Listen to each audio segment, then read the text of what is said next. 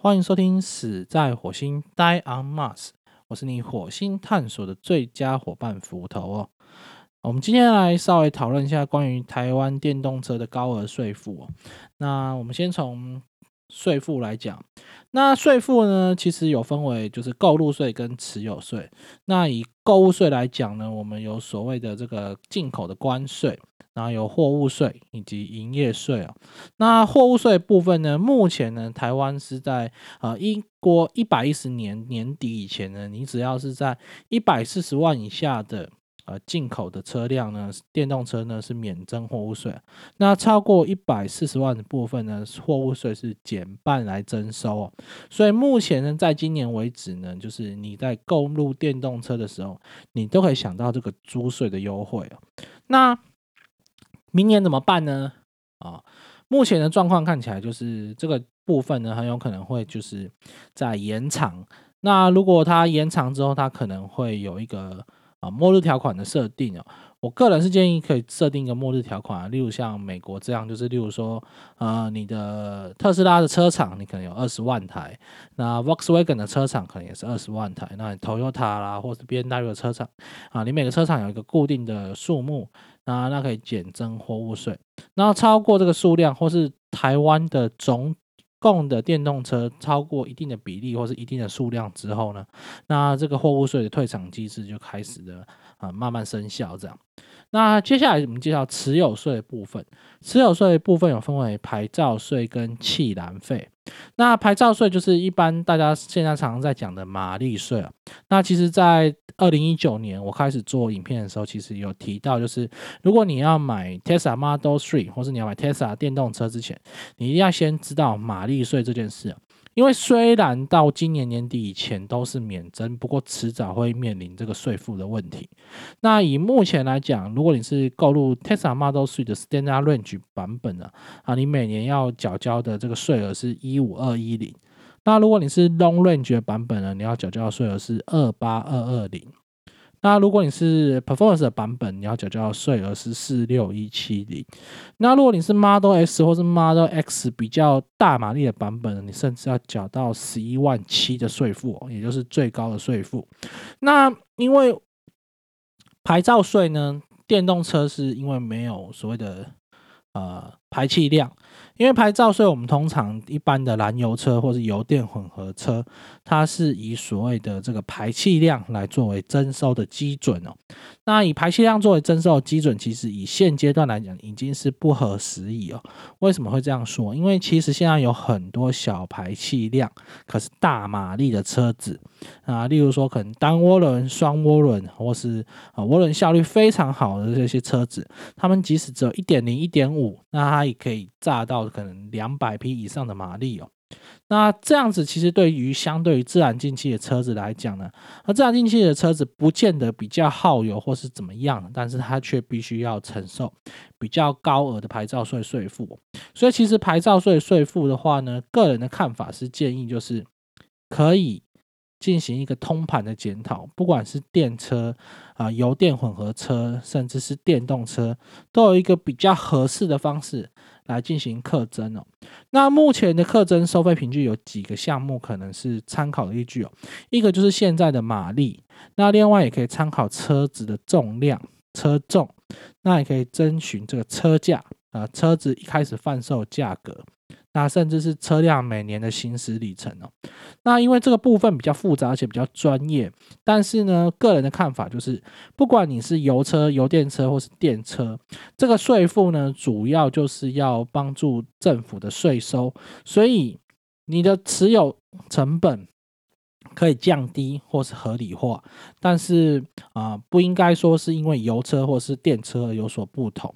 那如果你要奖励电车的持有成本的话，你在早期你可以有一些呃，像现在一样，就是免征或是减征的动作。那我觉得这个必须独立出来，在它原本的计费方式之外哦。那另外就是气燃费。气燃费其实是汽车燃料使用费，汽车燃料使用会以目前条款来说呢，的确跟电动汽车没有关系，但是其实这点是不合理的。为什么这样说呢？很多人都认为说电动车没错，它没有燃油，没有没有燃烧这个汽油，所以不征收气燃费是合理的，没有错。目前的法律是没有征收，但是其实气燃费应该是汽车的道路使用费，因为气燃费呢，实际上它的收入是用来维护啊全台湾啊到处的道路。各个道路的修缮跟养护成本，其绝大多数是从气燃费这边过来的。所以你说，如果今天所有的车辆都换成电动汽车之后，那我们的道路就不需要维护的吗？那当然是否定的。所以气燃费呢，建议是更名为道路使用费。那电动汽车呢，一并合理的计费去做征收。那同前面刚刚的牌照税一样啊，你征收。是征收有一个法条是长期而永续可以征收的、可以使用的法条。那如果你短期要奖励电动车，那你可以设立一个末日条款或是这个退场机制。你可以用电动车的数量，可以用时间来去达到这个推广电动车、普及电动车的目的哦。那我们今天呢？啊，有一个比较新的说法，叫做电子燃料税。电子燃料税是美国明尼苏达州目前最近正在审议的一项电子燃料税哦。那这个电子燃料税主要就是用电动车来，因为电动车没有气燃费可以征收，所以主要是为了电动车的气燃费来做课税的依据哦。那这个法案里面呢，它是在充电设备。那就当做电子燃料的交易商，所以它会对充电设备去课征税基哦。那目前的算法是每度电五点一分作为课税的税基，所以如果以一个八十度八十千瓦的车子来讲的话，完整的充满一次电是大约在四美金左右。那这个其实呢，就是为了补足一个气燃费，就是啊，电动汽车没有征收。所需要平衡的一个费用，那目前世界各国都还在针对这个方式呢，在做一个处理哦。大家都还在想什么样的方式是比较适合的。那其实我觉得我们的政府官员也可以来想想看，到底什么样的收费方式比较合理的。那当然啦，因为电动车的车主很多，而且各行各业都有，所以如果大家对于合理的税负，啊，是什么样的方式你觉得是比较合理的？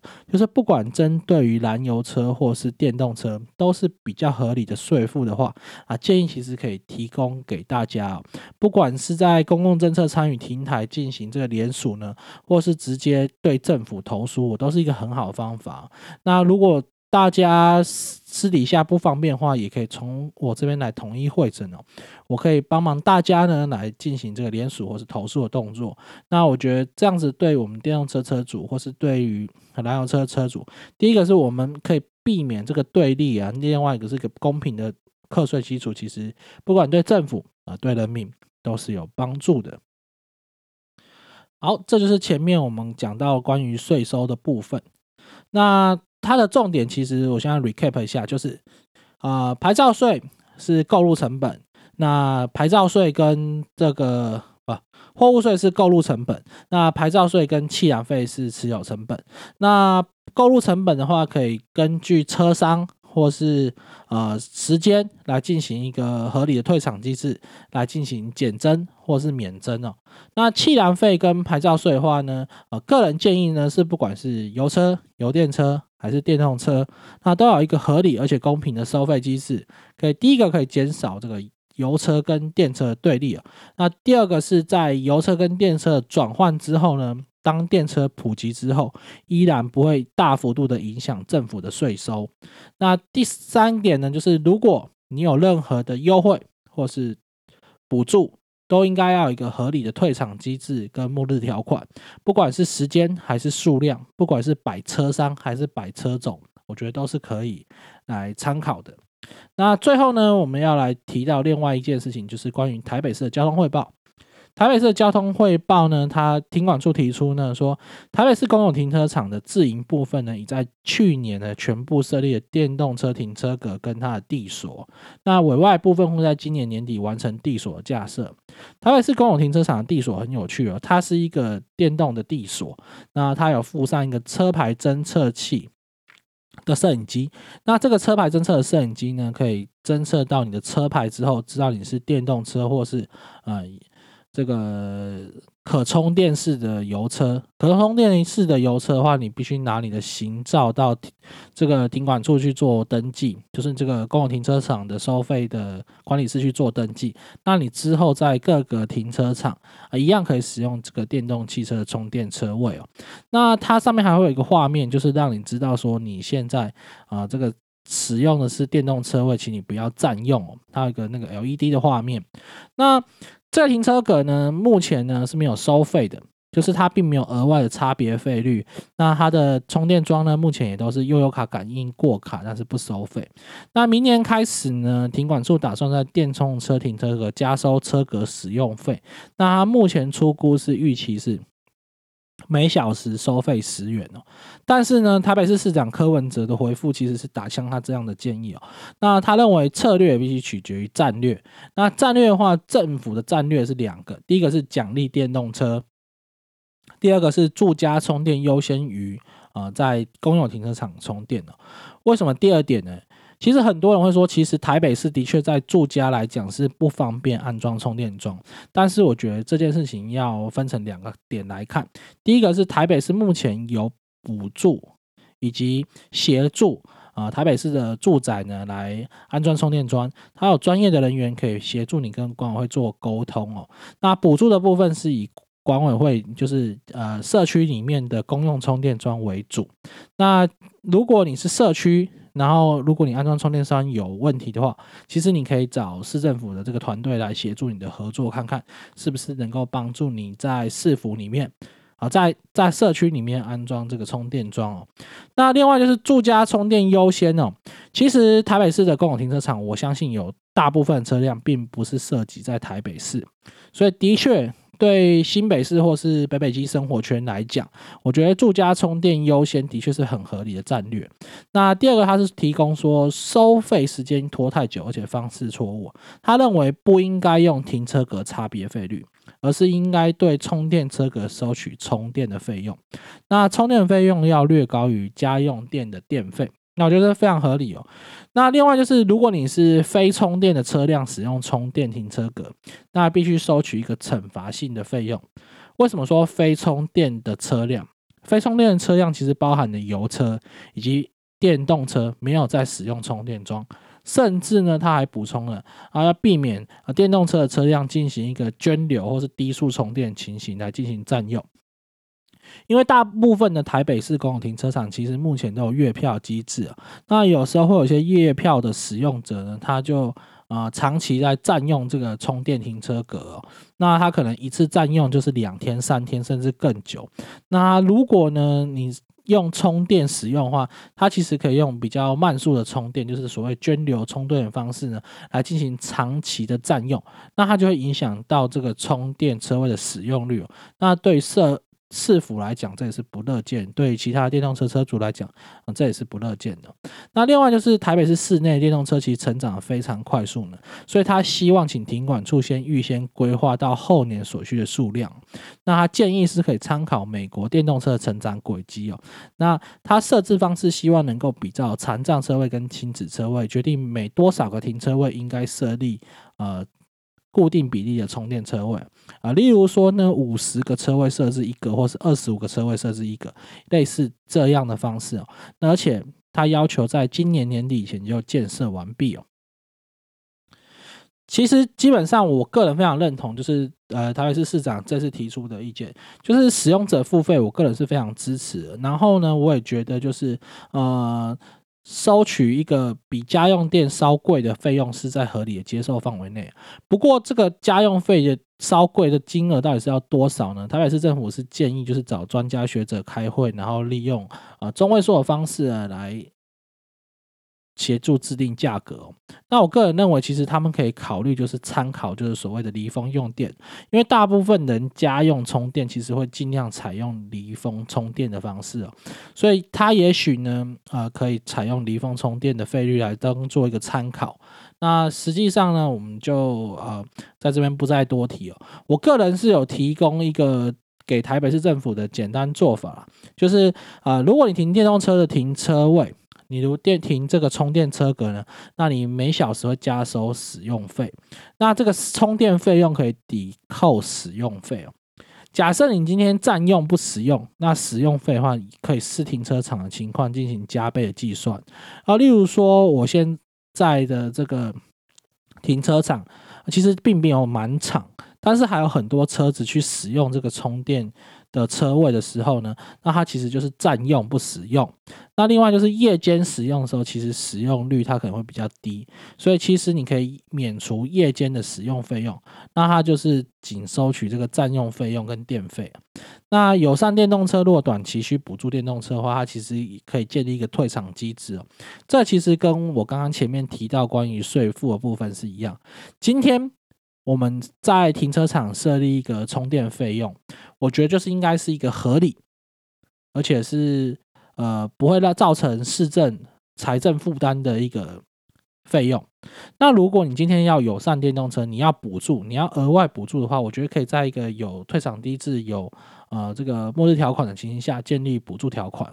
例如说，呃，例几年以内呢，这个电动车充电是减免费用，甚至你可以设置，例如说单一车号。那例如说，它一个月内有多少度是减免费用的，或是它一年有多少度是减免费用的？那充电费用其实可以略高于呃这个家用电。那加收费用呢，其实呃其实可以惩罚性费用的话，我觉得甚至可以加倍哦。那这些的建议书其实我已经给市府，然后市府现在他们在处理，那我们就看静观其变。那最后呢，我们这边要提到，就是同样是市政府，那是高雄市，在高雄市这边有一个 Clean Air Car 的电动车推广联署活动。那这个电动车推广活动呢，它其实它有一个联署书哦。那它的联署书里面主要有四个诉求。那第一个诉求呢，就是完善电动车停车管理法令。我们知道，就是现在的充电车停车格呢，其实它都写电动车优先使用，所以其实它并没有任何的法则，它只能用劝导方式。那目前只有台中市政府呢，是直接明令这个停车格是呃电动车专用，但是其实个人认为，这个如果要立法呢，应该是要立法为充电专用哦。所以今天不管你是电动车，或是你是 PHEV。就是你是可以充电式的油电混合车，我个人认为呢，它都应该是你在充电的状况下才可以使用这个停车格，否则的话，你应该跟燃油车占用是一样的。那第二个诉求呢，是延长电动车的停车优惠哦。那第一个是本人不是高雄市市民哦，第二个是本人其实是坚持着使用者付费的基本原则，所以其实我并没有很认同这个部分。毕竟电动车现在可能在高雄市还不是太多。但是如果电动车的数量越来越多，普及率越来越高的时候，一定会有很多的电动车车辆呢，他们可能会长期去占用这个路边或是路外停车场。那我相信就会影响到其他需要使用停车格的人。那这样的话，其实会加深这个油车跟电车的对立哦。而且我个人还是认为，使用者付费，即使需要推广活动，那也是需要设定一个末日条款，或是设定一个合理的减免。而不是完全就直接免费，例如说，它可能可以限定啊，前两个小时免费，前三个小时免费，我觉得这都是一个呃比较合理的方式。另外，它的诉求三就是促请修正不合时宜的马力税，就是我们刚刚提到的牌照税。那前面我们刚刚已经提到了，税务是整体性的。电动车目前是免征牌照税，而且是不需要征收气燃费。当然，其实呢，比较合理的做法是，牌照税应该跟油车是公平的方式来征收。那气燃费部分呢，油车跟电车也应该是公平方式来征收，而不是现在的情形，就是电动车不需要缴交气燃费，而是应该把气燃费改名为道路使用费，而且让油车跟电车都用合理公平的方式去。做统一的征收，那我觉得税务的机制就是长久的，所以应该是要一并来讨论哦。那诉求是就是促请延长电动车牌照优税的优惠哦。那其实，在前述的法条就是牌照税在修正之前呢，其实目前看起来这个对立法院来讲是必然的选项之一哦。因为如果他们不去延长的话，那他们。又不在今年把法律定出来的话，那很有可能就会发生，就是电动汽车必须被课征高额马力税，而电动汽车被课征高额马力税，其实对政府来说，它就是等于是变相在不鼓励电动车，而且是变相在啊，就是往这个绿色环保的部分啊，就是有点。有点自打嘴巴的状况了。虽然说很多人认为说电动车不等于环保，没错，这个我认同，电动车不等于环保。但是以目前的世界各国研究出来数据来讲，啊，电动车在长期的使用跟呃维护上的确相对于燃油车来讲是相较于较为环保的。那不管当然了，电的来源有很多，那越干净的电源。的确会对电动车越环保，但是即使是比较不干净的电源产生方式，以目前的状况来讲，电动车还算是呃朝着环保这方面来，呃算是比较有贡献的。那总结如上啊，今天基本上就是提到以上的部分。那关于 Clean Air Car 的连锁部分呢，呃，请大家可以去看看。如果你认同的话，你可以去进行推广跟连锁活动。那个人的部分呢，是因为第一个是我不是高雄市市民，第二个是其实它里面的呃诉求呢，其实我刚刚有提到，就是我并不是百分之百都认同，所以我个人是不会签署这个连锁活动。那大家可以视自己的情形去决定是否要签署。那最后、最后、最后，我还是要跟大家重申一次：虽然我们是电动车车主，但是我们不是电动车巨婴哦。我们开一台电动车，不代表政府就欠我们什么。就跟我们开一台燃油车的时候，我们也不认为说政府欠我们什么。所以我觉得，同样身为一个电动车车主，我不认为说政府欠我们什么东西。虽然这样讲起来听起来有点政治不正确，但是我觉得政府并没有。必要去给予电动车车主一些特有的优惠，而这些特有优惠呢，其实是政府在大方向上为了奖励呃更多的车主去转购电动车所提出的优惠选项。而不是必然的，而不是必要的。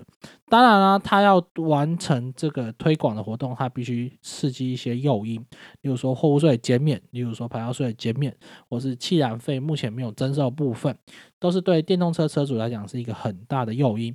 但是呢，这些东西最后毕竟会有个退场机制，毕竟要回归到正轨。最后，汽车。的税收来讲，燃油车跟电动车势必都要有一个公平合理的税收，才会对大家有呃合对财政府的财政有合理的呃维护。那也可以对电动车跟油车的这个呃两方面，就是不要再如此的骄傲。因为我知道有些油车跟电动车其实还是有互相仇视的状况，我觉得这个对立是不必要的。那而且电动车的税负的确要合理化。那关于就是。公有停车场或是路外停车场的这个公有充电桩的收费，我也非常的乐观其成。我觉得只有在地方政府的电动车车桩的电动充电车格，它可以合理的收收入，而不是一个赔钱的设施的时候，这时候各地政府才会愿意花钱去增设这些电动车的充电车位。我相信对各个电动车主来讲，这才是最有帮助的事情。好，以上就是今天的节目，到这边告一段落，拜拜喽。